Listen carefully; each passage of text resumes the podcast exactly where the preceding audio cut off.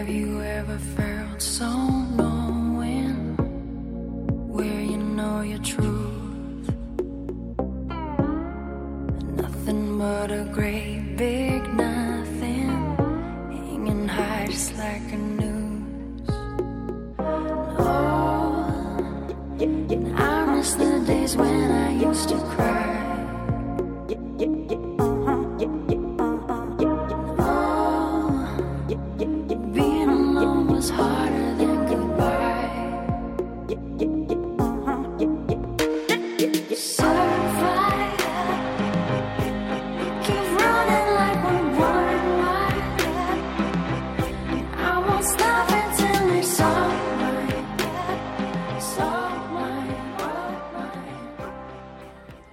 家好，这里是回声海滩，我是大明。我是马大嘴，老张，老张，我是居里，呃，每个人的声音都好像有一点消沉啊。今天是那个国庆长假前的最后一个工作日已。经国庆长假了，开始了已经，前前一天，现在已经开始国庆长假了。好好好，随你怎么说，好吧。反正这段时间大家都忙得不行，一来呢，那个惨的不行啊！公司财年到底了嘛，对吧？各种各样大的 events 都在搞。二来呢，就是最近也接触到一个新的那个概念啊，叫水逆。水逆，这他妈不行，这个概念。我刚我刚接触到嘛，对你来说可能不信，对就我后来知道，不是逆水行舟的意思，是那个水星逆行。原来有人以为是逆水行舟的意思。对对对，就是是一个天文上的科学，天文科学，对吧？我真以为是逆水行你舟。们俩傻逼！老张，老张，老张今天坐在车上就说，哦，不是逆水行舟啊，因为他会觉得那个逆水行舟确实很难，这个我承认啊。但是其实那个把进则退，把进则退，对。但是一般来说，水逆讲的是水星逆行，反正科学道理我不懂。总之就是没有科学道理，大家牵强附会，觉得不不开心的事情都归结到这个上面去。对那个居里最近还那个水逆的特别严重吧？应该可以这么说吧？丢钱包，啊，丢了钱包了。他这个丢钱包的故事很传奇啊，听他说一下。说说吧，说说。对，就是怎么丢的，在哪丢的，一一点都不记得了。哎，那你最后怎么会知道钱包丢了？他就是没看到钱包，就是那天晚上，前两天晚上去酒吧，啊，到了门口我一摸包，我操我操，我今天上班没带钱包啊。然后我跟我老婆说，那个那个你给我付下那个酒吧门票吧。啊，我老婆说，哦那就付了。啊然后去泡吧，然后让老婆付钱。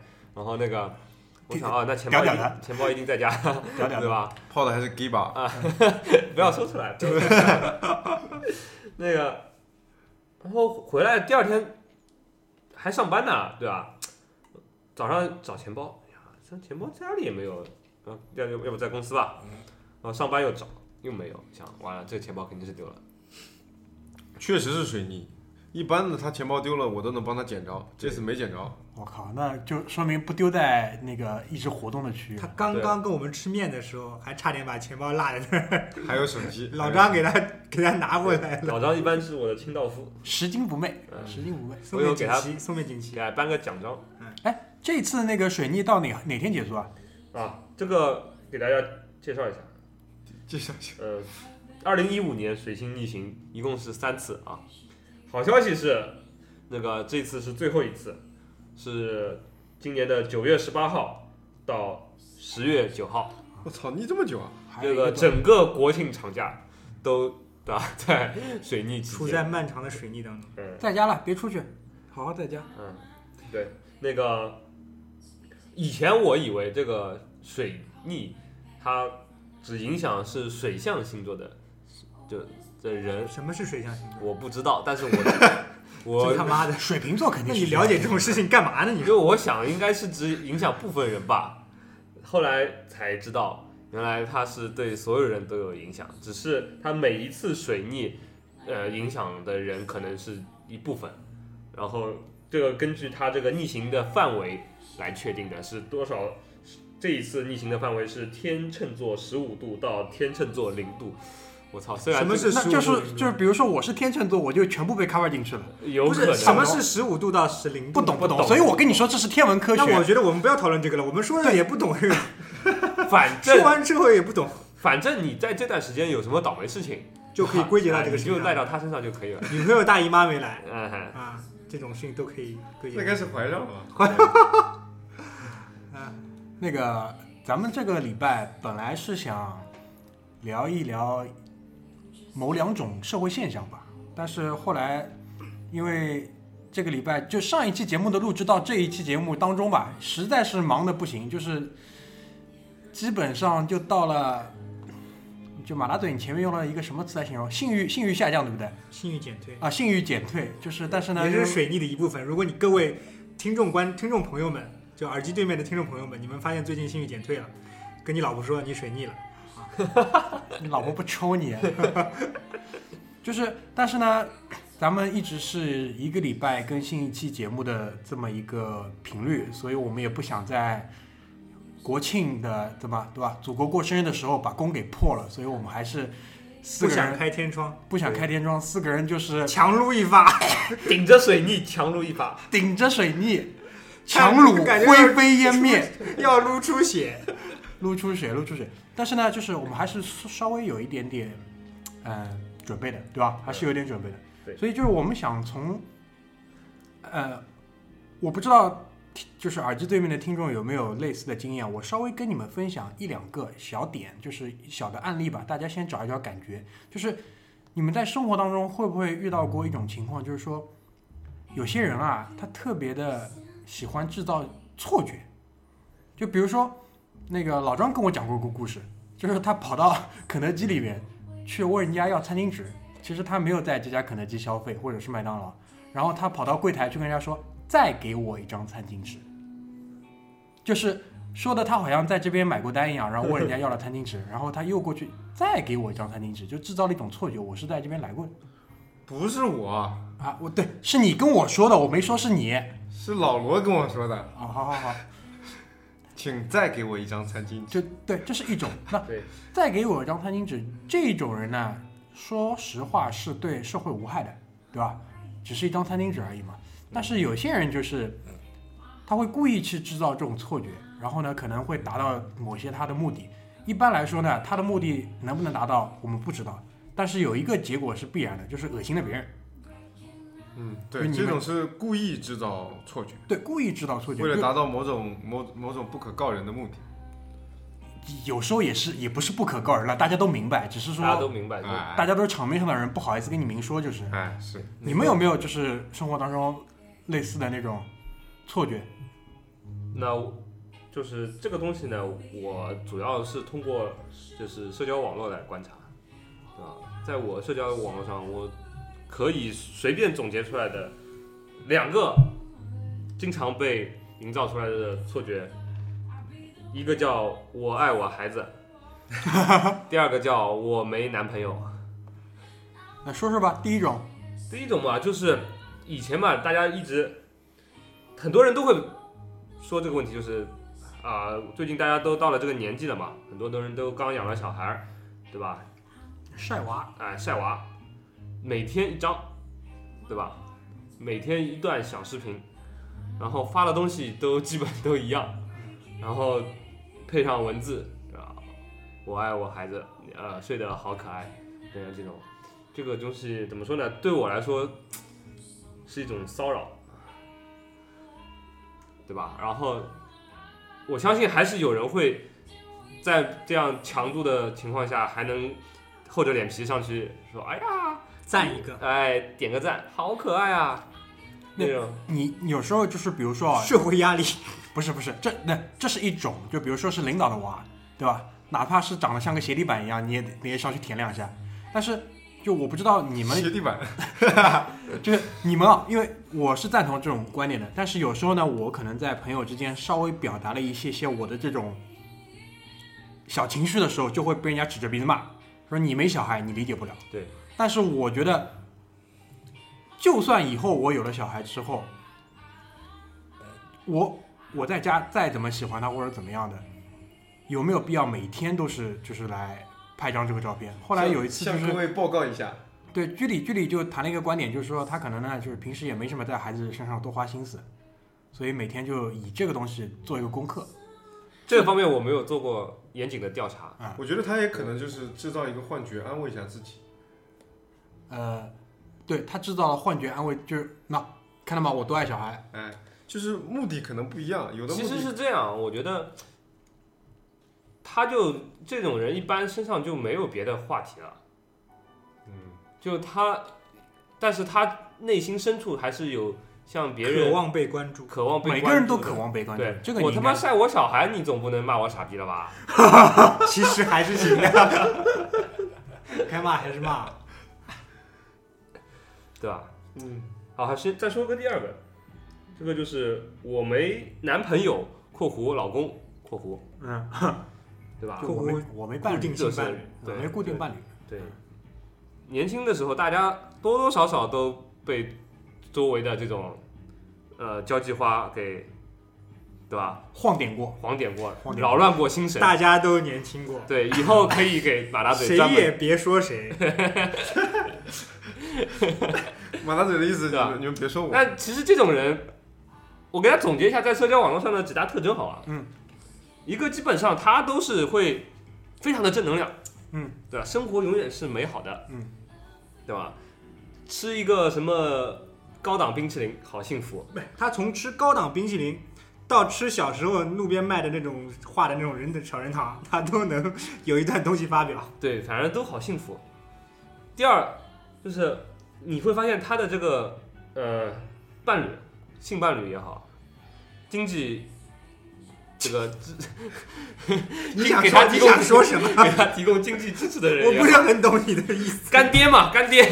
经经济伴侣，经济性伴侣我在我在想干爹算不算伴侣，对吧？因为伴干爹他家里还有另外一个伴侣，也算也算也算也算。然后干爹也好，就从来是不会在他的这个社交媒体上出现的。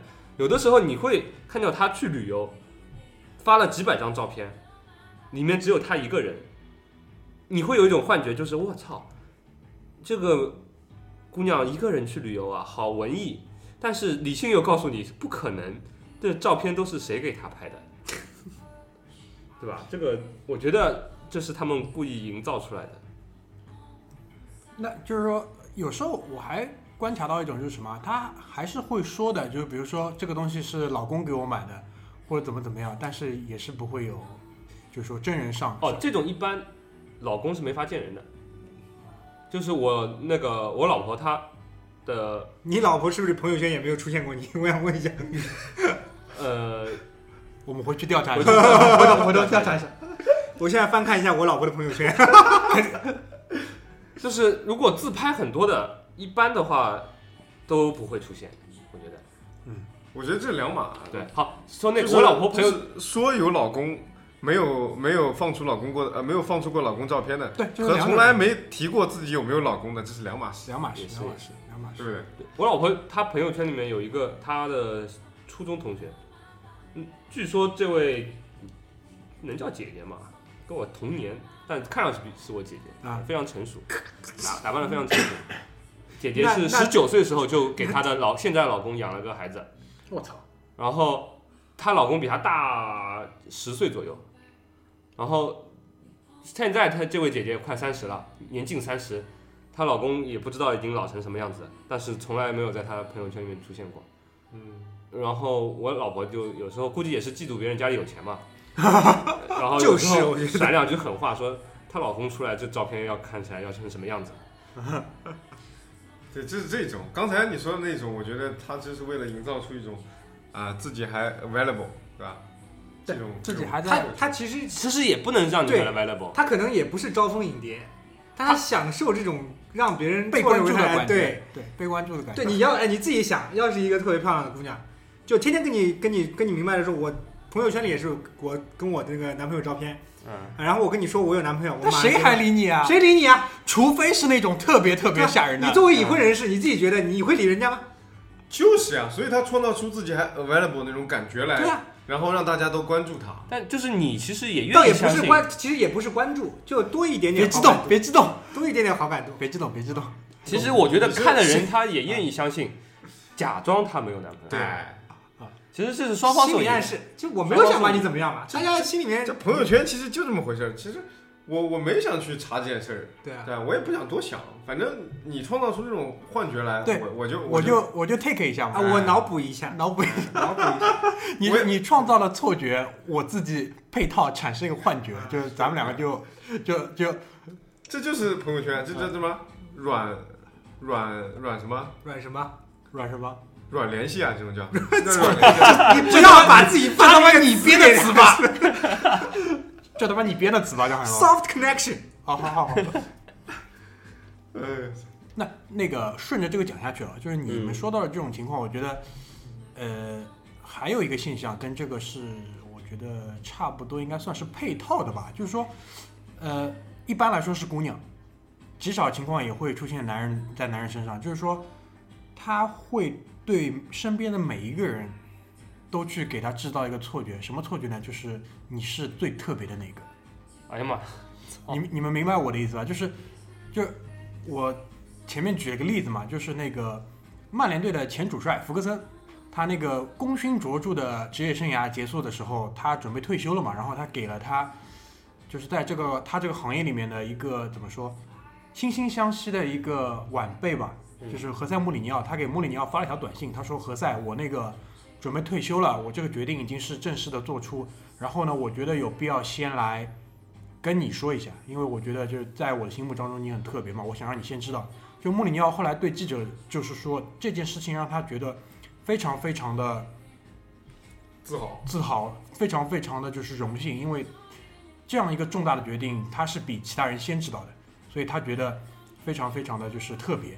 但是其实他是群发的，没有，就这件事情上肯定是他单独跟他说，但是我想说，就在我们生活当中，因为我们都不是穆里尼奥，我们也不是福格森，很多时候我们成为了就是有一些人怎么说，就是这可能是就如果你以前打过这种网游的话，这是一个 A O E 技能，就群放群放技能、群伤技能。群放这个技能其实有一个有一个 bug，啊。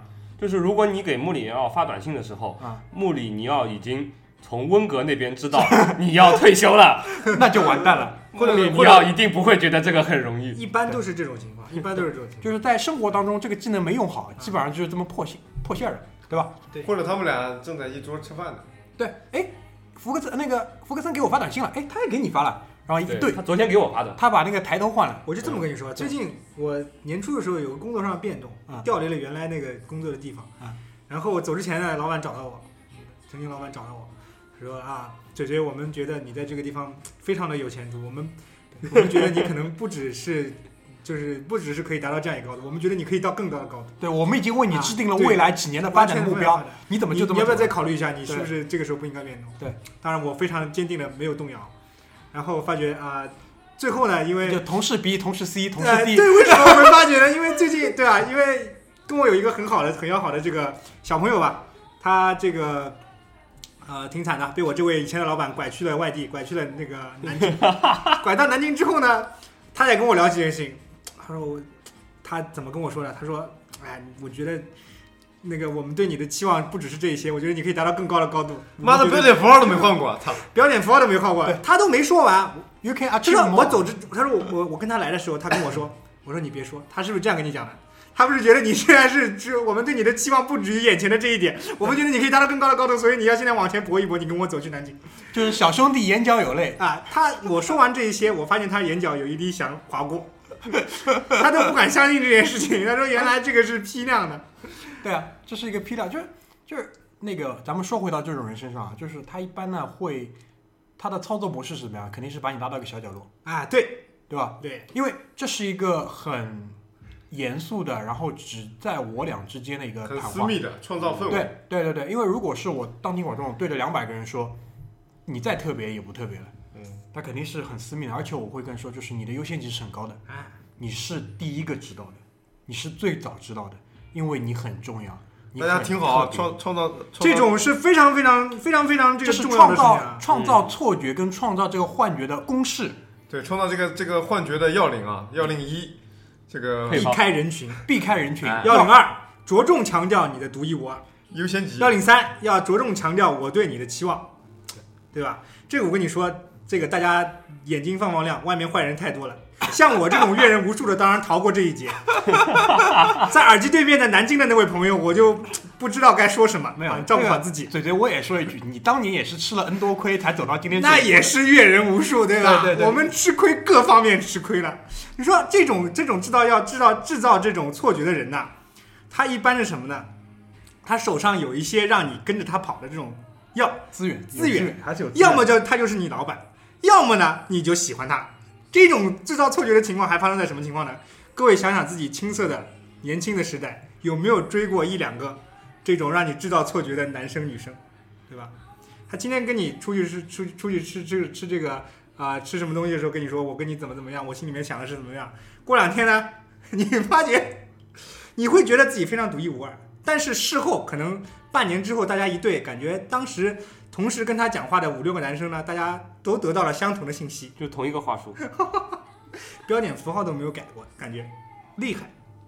对，这是幺零四，他手里还有个模板。对，是这样的，我们一直标榜自己的自己的这个节目的节定位目，的定位是一个大型的生活服务类，生活服务类综合的节目，所以我们在这边说完这些这些人跟这些事之后，一定要教大家的这个逢凶化吉的解决之道、锦囊妙计。遇到这种事情话不要多遇，到这种人把这期节目翻出来，把锦囊打开看一看。，remind 一下自己，听一听，警醒一下自己。阅人无数的嘴嘴哥哥有没有告诉过你，碰到这种人、碰到这种事情要 怎么碰、怎么对呢？怎么应对？先说第一种，先说第一种，就是如果说如果你的老板天天给你画饼，给你制造这种错觉，不能待了，这个地方一定是某个地方出了错。而且，如果他给你画一天饼，你吃无所谓；给你画一个一个月的饼，你吃也无所谓；给你画一年都没有关系。但是如果给你经年累月长期画饼，这个地方真的不能待，好吧？年轻人自己的时间，青春最重要。上班的时候，这个啊、心眼心眼也这个也也也去抓抓牢，哇，不能说老板说的一切都对，好吧？然后老板也有自己的苦衷，这是他的，这是他的工作。你得知道，老板在某个时候也在被人家这样制造错觉。他自己也吃着饼呢，对，吃的对啊然后，他是吃在嘴里，他在跟下面的话，就是那个前阵子啊，那个居里在那个公众号上面给大家推送了一篇文章，我不知道你们都看了没，就是说你有你的理想，我有我的理想，对不对？就你不要强行的把那个我拖到你的理想里面去，你想让我跟着你的理想干，可以就付钱，大家商业社会拿钱说事儿，对好吧？然后那个这是一种情况，还有一种情况就是那个，呃遇人不淑的情况，呃，就恋爱方面遇到你要这么说也可以吧？来拔腿就跑啊，哎，我觉得不应该叫拔腿就跑，叫阶段性变现。阶段性变现。你解释一下这个 就是你比如说这也是他造。追一个女孩，啊？对吧？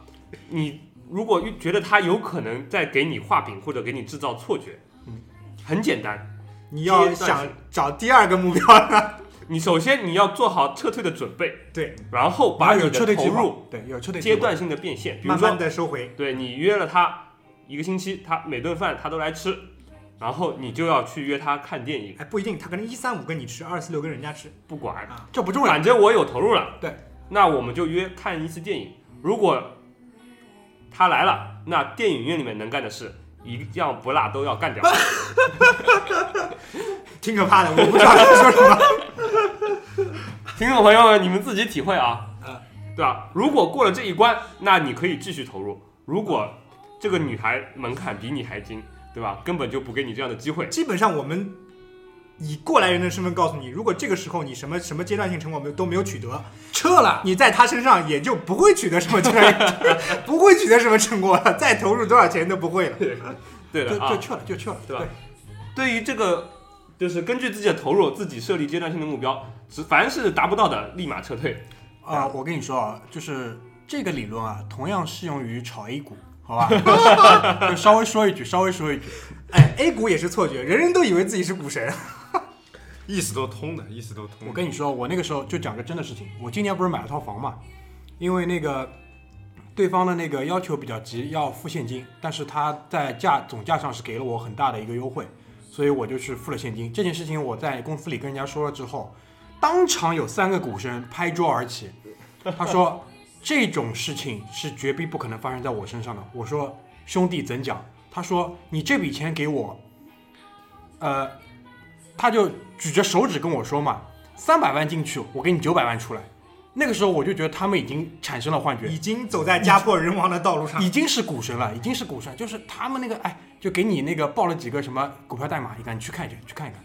然后现在现在是九月底十月份嘛，他们还说不说股票呢？肯定是不说了嘛，对吧？哎，哎说到说股票，我再说一个事，就是我这个人啊，就是什么社会化的比较晚，因为我家里面的人的，读书人，有时候不太跟我们讲讲钱的事情，讲钱的事情。嗯，那我小时候应该是读高中还是初中的时候，有一次印象特别深，就是那呃上一次股票好的时候是什么时候啊？零八年、零七年，啊，那不是高中啊，反正好完之后就是股灾，就是这样。哦、哦那那就是可能不是最好，但还行的时候，应该啊、是。有一段时间啊最好的时候，反正呃，我过年，我爸有个朋友嘛，啊很好的朋友，嗯呃，平时呢，这个人也不太跟我打交道。那过年的时候要他去他家吃顿饭，嗯那我也就去了，呃，然后大家坐在那边呢，就是吃完饭以后就聊天嘛，对吧？然后这个叔叔啊，暂且敬他叫他一声叔叔，对吧？那个过年的我也忘了是初几的那个晚上，跟我聊了一晚上股票，然后说啊，我股票做得好，小年夜在家翻开一年的账本，对了一对账，嗯，不错，今年增长百分之多少？八十还是七十，对吧？多少万进去，多少万出来，非常好。这一年我给自己打满分，原话啊，操他妈！你这个叔叔也真是非常变态，抓着一个初中生跟你聊这些干嘛呢？因为我爸不听他的东西。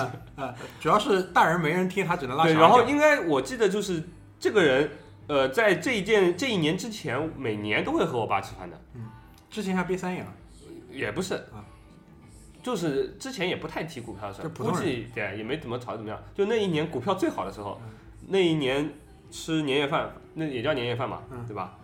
就我就听他聊了一晚上，啊，三到四小时的个人演讲，三到四真的太凶太凶了，有有点不想让我们回去的感觉。然后这一年以后，我就再也没有去他们家吃过饭。反正我爸如果说到这个人，我就啊啊有事有事有事，没不去了。就是他那个时候肯定也产生了一个错觉，就是我站上了人生巅峰呀。对，就是就是老居，老居你我爸嘛，老居你不炒，你怎么能不炒股票？这个钱是白送的，你知道吧？就他们会有这种错觉，你知道吧？我看到你就这个钱是白送，的，我看到你有钱不赚，我好难过。对，老居，你今天来我家吃饭，我一定要帮你把这个观念扶正一下。对，就是在他们看来，这是一笔，呃，股市就是提款机，嗯，这个钱就是，呃，他们还而且有一套那个道德伦理上的一个理论去支持他们的，就是什么？就是那一代人啊，他们是吃了一点点历史的亏，大发生什么大家其实都知道，对吧？就上山下乡干嘛了，然后下岗了又是他们了，所以他会觉得这个是国家给他们的红利，所以他觉得这个钱不拿才是他妈傻逼。我就觉得这种幻觉已经到了很深很深的程度了，就是你不学无术、没文化、没经济知识没有关系，但是你怎么可以相信这个世界上有天上掉下来的免费的馅饼？你还别这么说，就在六个月之前，嗯股市还在蹭蹭蹭往上走的时候，嗯我哥当时已经跟我说他要把房子卖了啊来炒股了啊，跳楼不远了。啊。然后我这个时候呢，非常激烈的跟他吵了一架，嗯，呃，非常激烈跟他吵架。我我我跟他说，你哪怕说你有一个非常好的投资，嗯，我都支持你做这个事儿，嗯，但是你现在跟我说你要把房子卖了炒股，我就觉得你有点不大正常了。然后我哥这个时候说什么呢？我觉得这个是幻觉界的最高境界。他跟我说，你这样你就不是，你就你就是不相信，嗯嗯，啊，我知道，你不相信，嗯嗯，可以给我们带来这么好的，带来这么好的事情。我们家狗也说，进首歌，进首歌，这个嗯 嗯嗯太屌了自，己体会啊！你们信不信？嗯，嗯如果你们你们身边有一个人跟你说你他很信，嗯，嗯 那完蛋了，这个人病入膏肓了。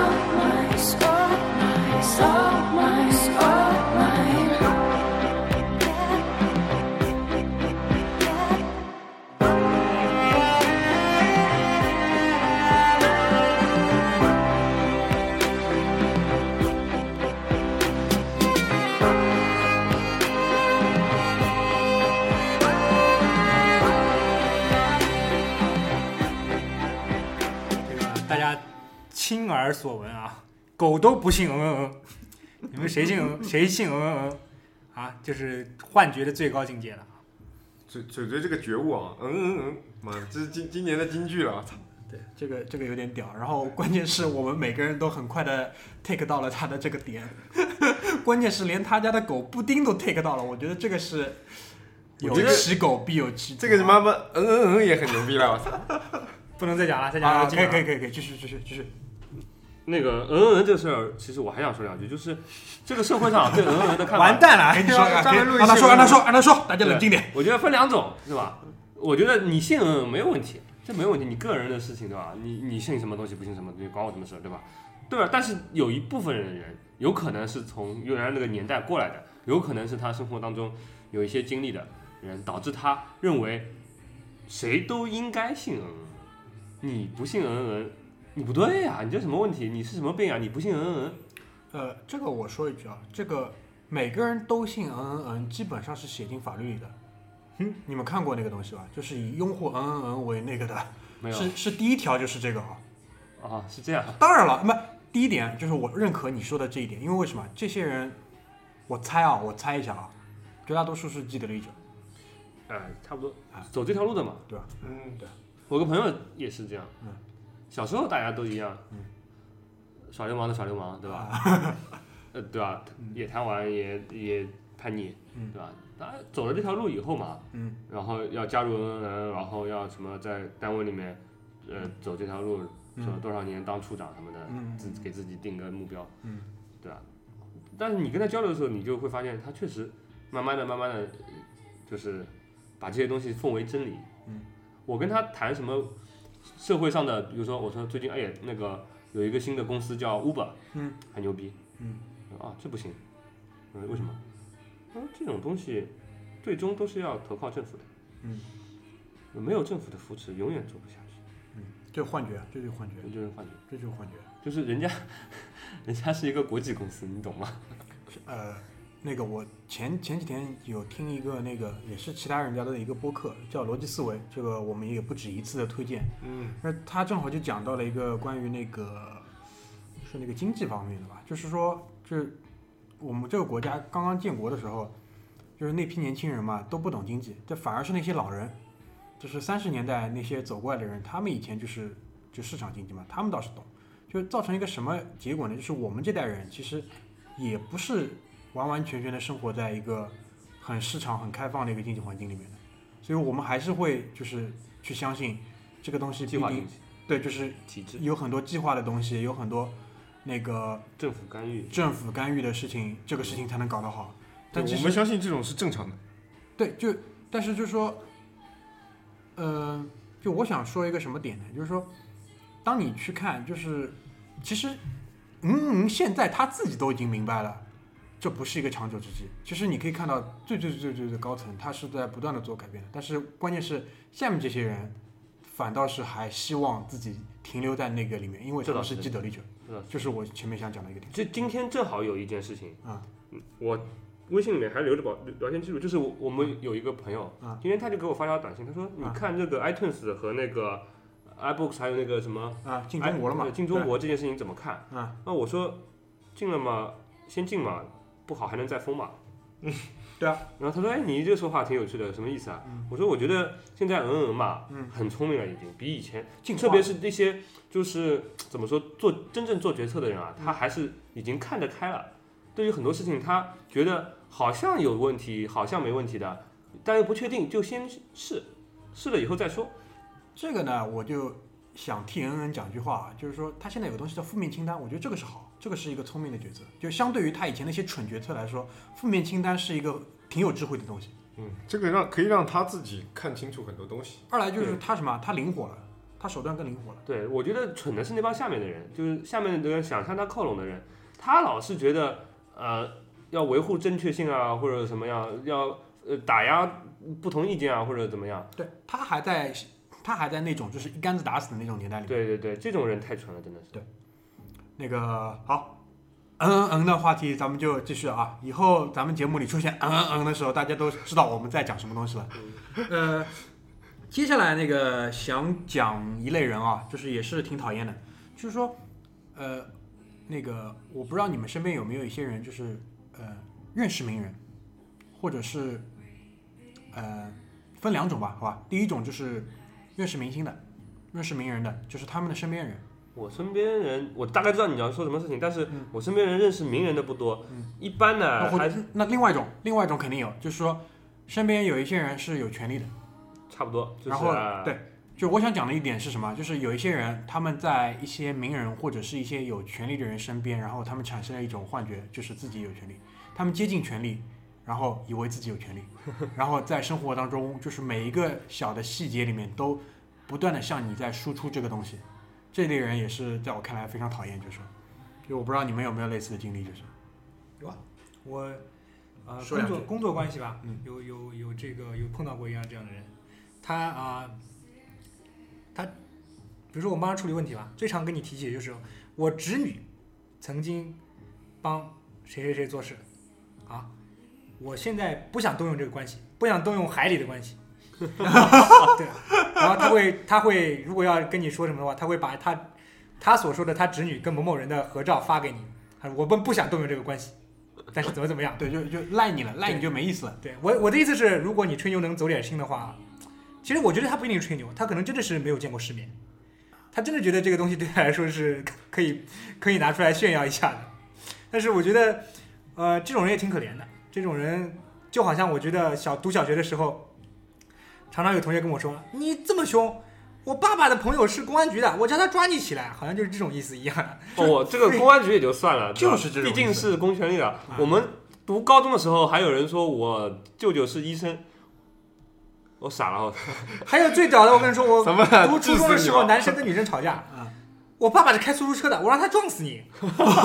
这个这个这个屌，我觉得这个比那个屌多了？比较实际，而且可行性也比较高。这个这个屌多了，我操！他可能是真的在这么说，他可能是他可能回去真的跟他爸爸这么这么说。因为那个时候毕竟家里有辆车的人少嘛，你骑骑自行车去撞人家也不一定撞得死。没有，你说反了，是他爸爸这么跟他说的。班里有谁欺负你，你告诉我，我下班去蹭他。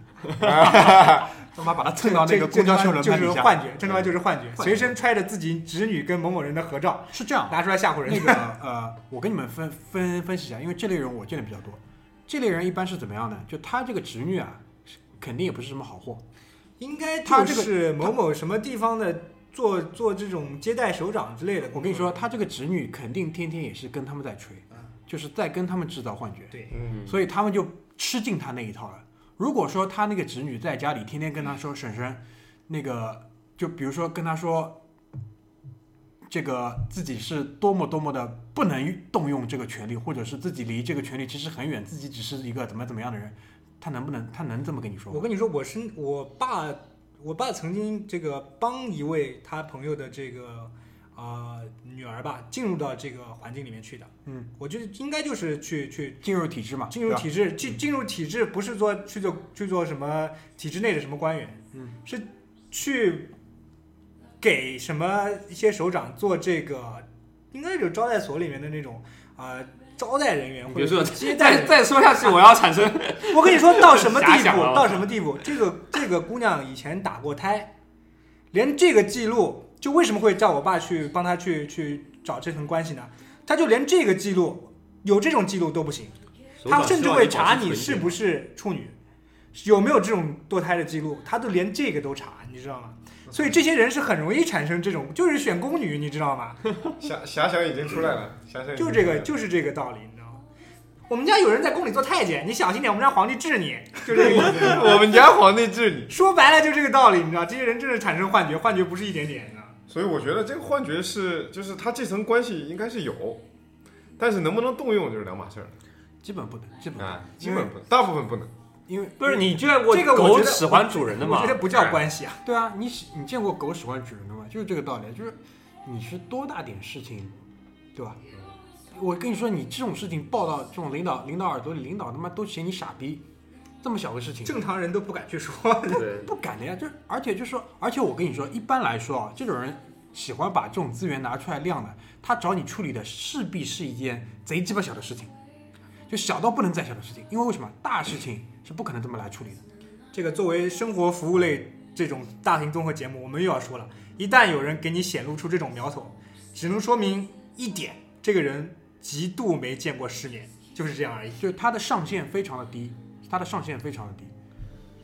他即便是他要动用这层关系去解决摆平一件事情，他早就已经动用了，事情可能早就摆平了，你都不知道。对基本上基本上已经有结果了嘛。对，他他在那边其实就是什么啊，就是 小人物的这种，因为我不知道这些人就是这招他有没有用成过，这我不确定。就是那也有可能就是可能在那个唬人还就就比如说真的真的瞎猫遇到死耗子嘛，可能有有那么一两件事情，甚至是什么，就是对方觉得你傻逼都不愿意再跟你多纠缠了，就给你就给你了。比如我这样碰到这种就觉得傻逼不能跟他再交对，流了。就给你就给你了，就省得多麻烦。他可能就以为这个事情真的管用。唉，这个有点负能量，啊因为我觉得这个不是我们节目进行的操行。我们刚刚想说到嗯嗯的时候，我其实已经想说大家停一停，刹车刹不要再继续讲刹住刹车刹住不要再继续讲，因为讲点封建迷信吧，大家想想听的封建迷信怎么怎么回事？就上期节目没来，其实你是啊，我挺挺那个的，挺遗憾的，对吧挺？遗憾的，因为封建迷信这个事儿我挺想讲的，因为为什么呢？我我爷爷小时候，我小时候，我爷爷老跟我说这种呃啊鬼故事、封建迷信故事，你也知道那那个我我年纪大的我后来听你讲了几个，我觉得那个真的是鬼故事，那个不是迷信，那个就是鬼故事。鬼故事，鬼故事，对，喜欢跟我这样讲啊？你怎么不是录节目之前，你先给我们打个招呼呀。这种东西怎么能打招呼呢？你看我灯条这么暗，就是要吓你的，对吧？呃，灵异的事情我们稍后说，但是谈到了迷信呢，我觉得有一个事儿啊、愿意跟大家分享一下好，就讲这一条啊。啊，就讲就讲这一个，就讲这一个，逼音来了，给我五六分钟的时间啊。这个我呢，我们家人啊，是从这个上海有上海这个地方有几大这个移民区域啊，江浙江浙两个地方，江苏和浙江啊，一百年以前，大多数从那个地方逃难来的。我们家呢是啊，从这个最最穷的苏北逃过来的。很多时候现在大家也瞧不起这个地方来的人啊，为什么呢？因为这个地方来不是做生意的，实在是没有饭吃了才逃过来的。就是饥荒嘛，饥荒逃过来的。呃，我这个这个事情呢，是我听我的，呃，我自己其实也是我自己探索来的。为什么呢？因为我们家呃有个老我的老太太，就是我爷爷的妈妈。我的老太太呢，这个也是啊、很早就就我他们就很早来到了上海。他们我老太太应该是一九一一九一二一九一三年生的，他们是生在上海，他们算是第二代移民。这一代移民呢，这个大家都知道，生活在不是说这一代移民吧，生活在那个年代的人啊、多多少少呢有一些迷信，然后多多少少呢缺少一些呃文化方面的教育，他们是不识字的，但是呢，就非常能吃苦，然后面对生活有他们自己的智慧，有他们自己的勇气。这个事情呢，是关于讨债鬼。大家如果家里面有老人，你们可以问问他们，讨债鬼上海话侬的讨债鬼，讨债鬼什么意思呢？就是你向我讨债，我好像是前前辈子欠你什么东西一样的。但是如果你去搜讨债鬼的这个含义，还有另外一层，就是夭折的小孩儿，啊，对的，对的，夭折的小孩儿叫讨债鬼。对的，对的，对的，是呃，向前世这个你欠的债，他来向你讨讨走这个债。夭亡的小孩叫讨债鬼。为什么我会知道这个事儿呢？这个是我的老太太啊，年纪大了之后，有的时候没人跟她聊天，我呢啊、就常常跟她聊一些事儿，就听她也不是聊吧，就听她说吧，听她念叨。我的爷爷是这个家族里啊长子，我的爷爷，我们我的我有二爷爷，然后有一个姑奶奶，三兄弟啊，三兄妹。但是呢，我在跟我老太太的一次聊天当中呢，我老太太跟我提了，也是可能是年纪大了吧，就也不知道自己在说什么。他说啊、我其实不止你们这个爷爷就这几个，这不止这这几几个小孩我其实生了有将近应该是五个还是六个吧。那其实其中有几个夭亡了，夭折了，很小的时候就夭折了。所以啊，你爷爷呢，其实我爷爷应该是老二，嗯，就上面还有哦，，下面还有，上面还有，嗯，对，当中都有，嗯，啊、这个事儿呢，我其实听过就听过了，因为我那个时我也觉得我自己那个时候也小，可能十岁不到，听过就听过了，但是这个印象我是有的。直到有一天，我翻开我爷爷写的这种也不叫回忆录吧，写的自己杂碎的东西，我翻开了一下，我第一行就写了我叫某某，我在家中排行老二，我有几个弟弟，几个妹妹。嗯我一想这不对呀、对不上数啊，嗯。不对呀、然后我爷爷那个时候还在嘛，我就问他了，啊、有没有这个事儿？嗯，因为我记依稀记得，我老太太跟我提过一句这事儿，我我爷爷就跟我说有，是的，我不是家中排行老大，在我上面有哥哥，我下面还有弟弟妹妹，但是呢，呃，小的时候夭亡了。关于这个事儿，我是求证过，我这个是我所有的叔叔、我的我的父亲他们都不知道的，这个是我自己探寻出来的这个事情。我爷爷说完这个事儿呢，就跟我说了另外一件事儿，关于讨债鬼。他说，呃，以前的人呐、我们都啊、很穷，包括我爷爷的爷爷也是，他是说书的，他其实是有一些文化，他认识字，就他来上海是说书的么能说对吧？啊，对，嗯是有基因，是有基因遗传家的啊传的手艺，家传的手艺，是说书的，他有一些文化的。但是他死的时候呢，也是草席包一包就这给他埋了。那个时候的人面对这种这种事情是很随便的，因为没有办法，你生个小毛小病死个人太正常了，就这样，你也没有钱下葬，填饱肚子都是一个比较困难的事儿。嗯啊、嗯，他在他在说这个时候，他说我小时候，既然你问到这个，我就跟你说一个我小时候看见的事情。我的老太太是一个非常非常慈眉善目、非常非常和蔼的一个老人，对我们是极度的好、极度的溺爱、极度的这个疼啊。然后我们家人对他的评价也是上海话叫特别会看山水，什么意思呢？就是、呃脑子非常活，非常识得大体。虽然不认识字，没有什么文化，但是他非常的聪明，知道什么情况下要做什么样的事情。对，所以呃，我他在我心目中的印象是非常非常和蔼可亲，非常非常呃疼爱小孩的一个这个形象。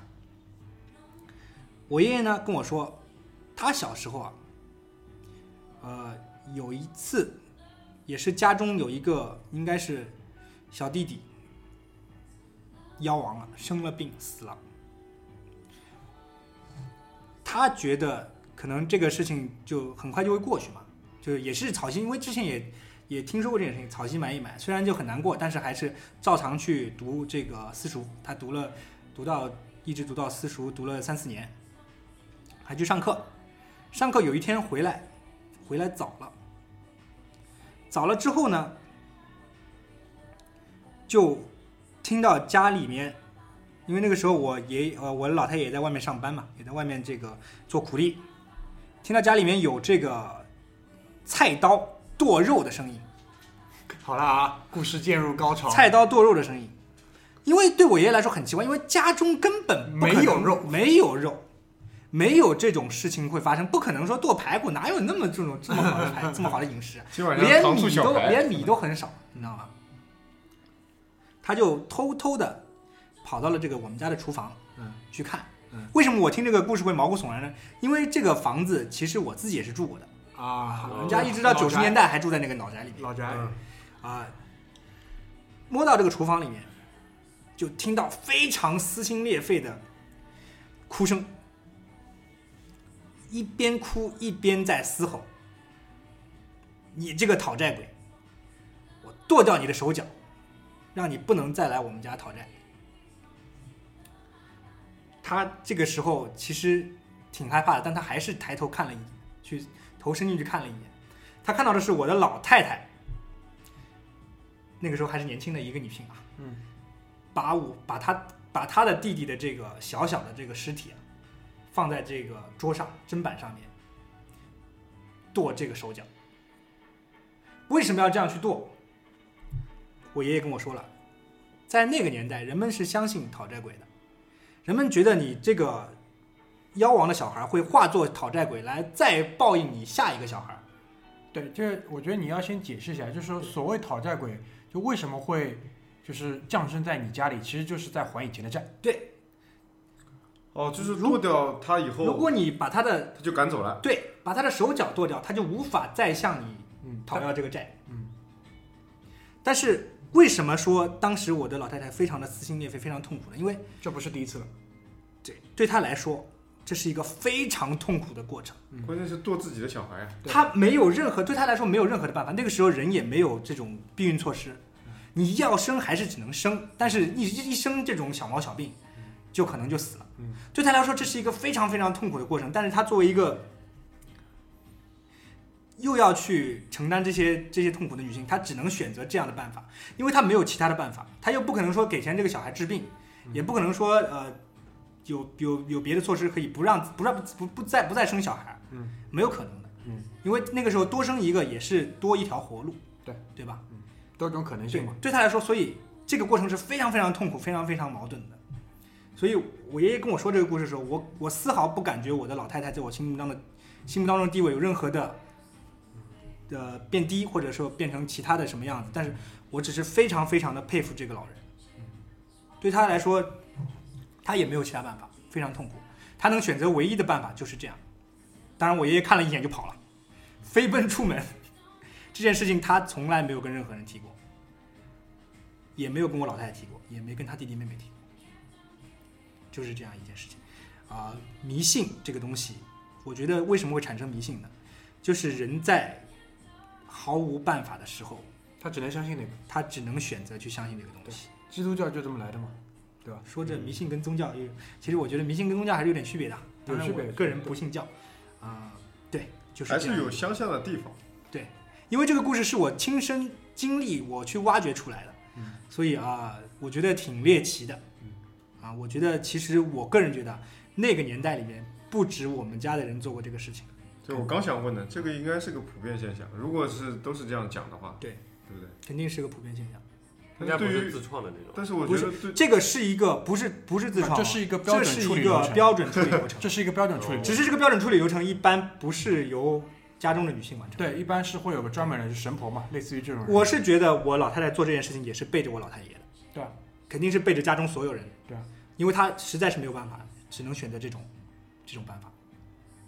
当然了，呃，之后生了几个小孩，包括我老二二爷爷，我的啊、姑奶奶也没发生什么事儿，活到了，我就一直都健康的活下来了。奏效了嘛，就是在在在那个看来，所以你我觉得你爷爷的话，这件事情闷了这么久，证明对他的对他的呃影响也非常的大。对他人生是产生影响的啊，肯定的，不然不不可能继续这么久，对不对？是的，嗯呃，其实马达嘴刚才说的那一段东西，完全在我们的计划之外，因为前提是我们有计划嘛。他主观的想，我们就聊，以为我们聊不下去了，然后就自己想说的东西就拿出来了，但是没有关系我们这一期的主题，对，但是没有关系，因为这个其实还是多少有一些呼应的。首先第一点，我想就解释一点，就是咱们现在呢每个礼拜录一期节目，然后放出来。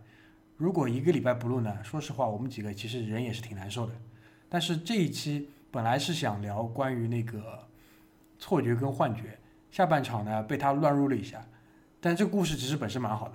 就忽然之间我就想到了一件事情，就是在我们做《回声海滩》这个播客最初最初的时候，其实我是想到了有这么几个主题吧，就是我觉得是特别想做的。有一个其实已其实其实已经做掉了，就是关于那个中国足球的，还有一个呢是是一个关于就是每个人自己家里其实都是有很多的往事，就是为什么我会想做这个？因为最近那个我爷爷年纪也大了，然后家里四个老人，其实他是现在唯一一个还还就是活着的嘛，所以我基本上每个礼拜都会花一点时间，就是去陪他。就是我发觉他年纪慢慢大了之后呢，就是他越来越喜欢去跟我分享他生命当中的一些很特别的一些就关键的时间节点的那些具体的故事。就是从这些故事里，其实慢慢慢慢，我也就是领略到一个事情，就是咱们家是从怎么样的一个情况下，就是来到上海，因为上海这个城市比较特别啊，因为就是移民城市嘛，就是我也是属于就是第三代移民，然后是整条时间轴的来龙去脉，就是在他的一个一个故事里面就拼凑起来了。就我突然意识到一个事情，就是说，如果说他在最近的这半年没有去跟我讲这些故事的话，我可能不会主动去问他，我可能更加关心的还是他当下他的生活状况怎么样，对不对？就是他有没有好好吃药，他有没有就是说那个因为在股票上花了太多心思之类的，这这这种问题，就是我不太会去 去去去让他去回忆他的以前这件事情，但是他现在很愿意去跟我分享这些东西，就让我让我其实非常的开心，因为很多故事在我看来。应该这么讲，就是每个人自己家里发生在你家里的故事，其实是要比电影、比电视剧来的更加精彩。而且，我觉得就是我们这代人，如果我们不去去做这个承上启下，去找到这些故事，把这些故事保留下来的话，那以后我们拿什么去跟下一代去讲？再不听就断了。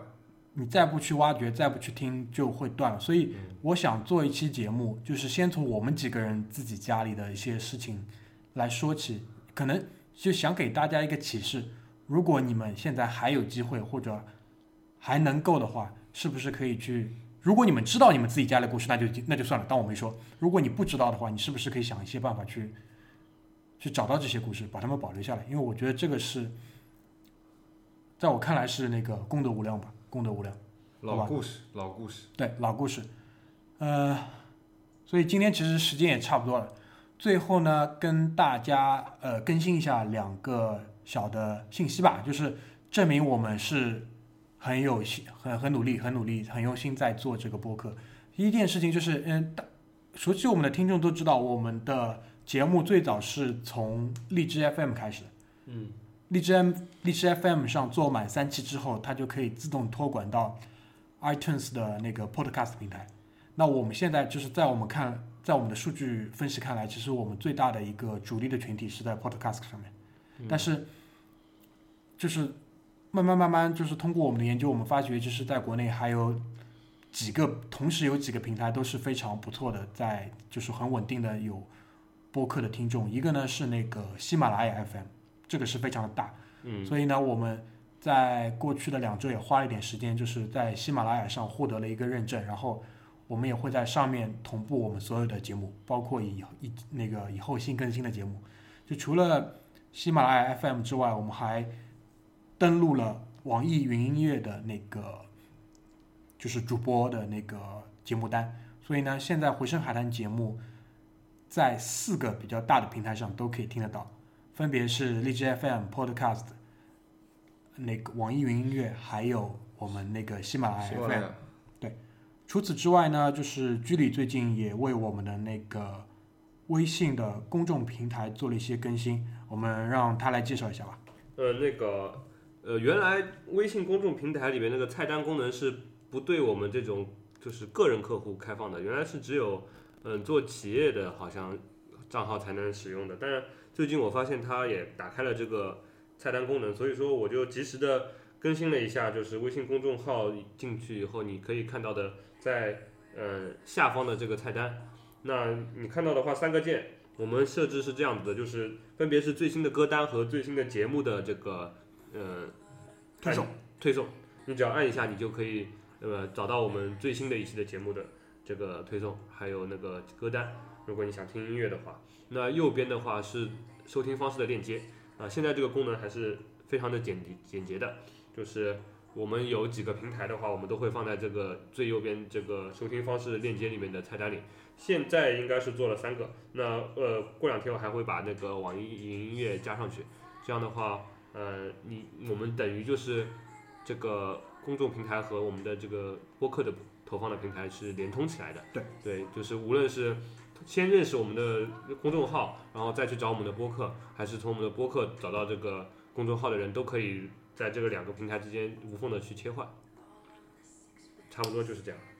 嗯好，最后我们在这里碰个杯吧，祝大家国庆愉快，好吧？祝大家平安度过水逆。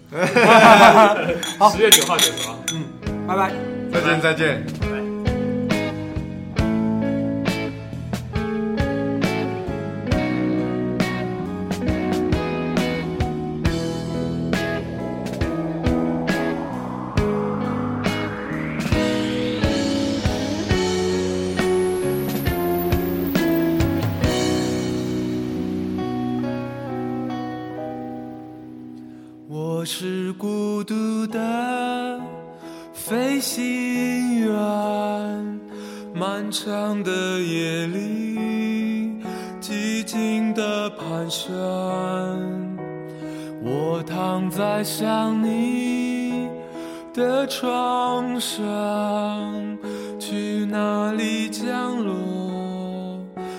写在忧伤。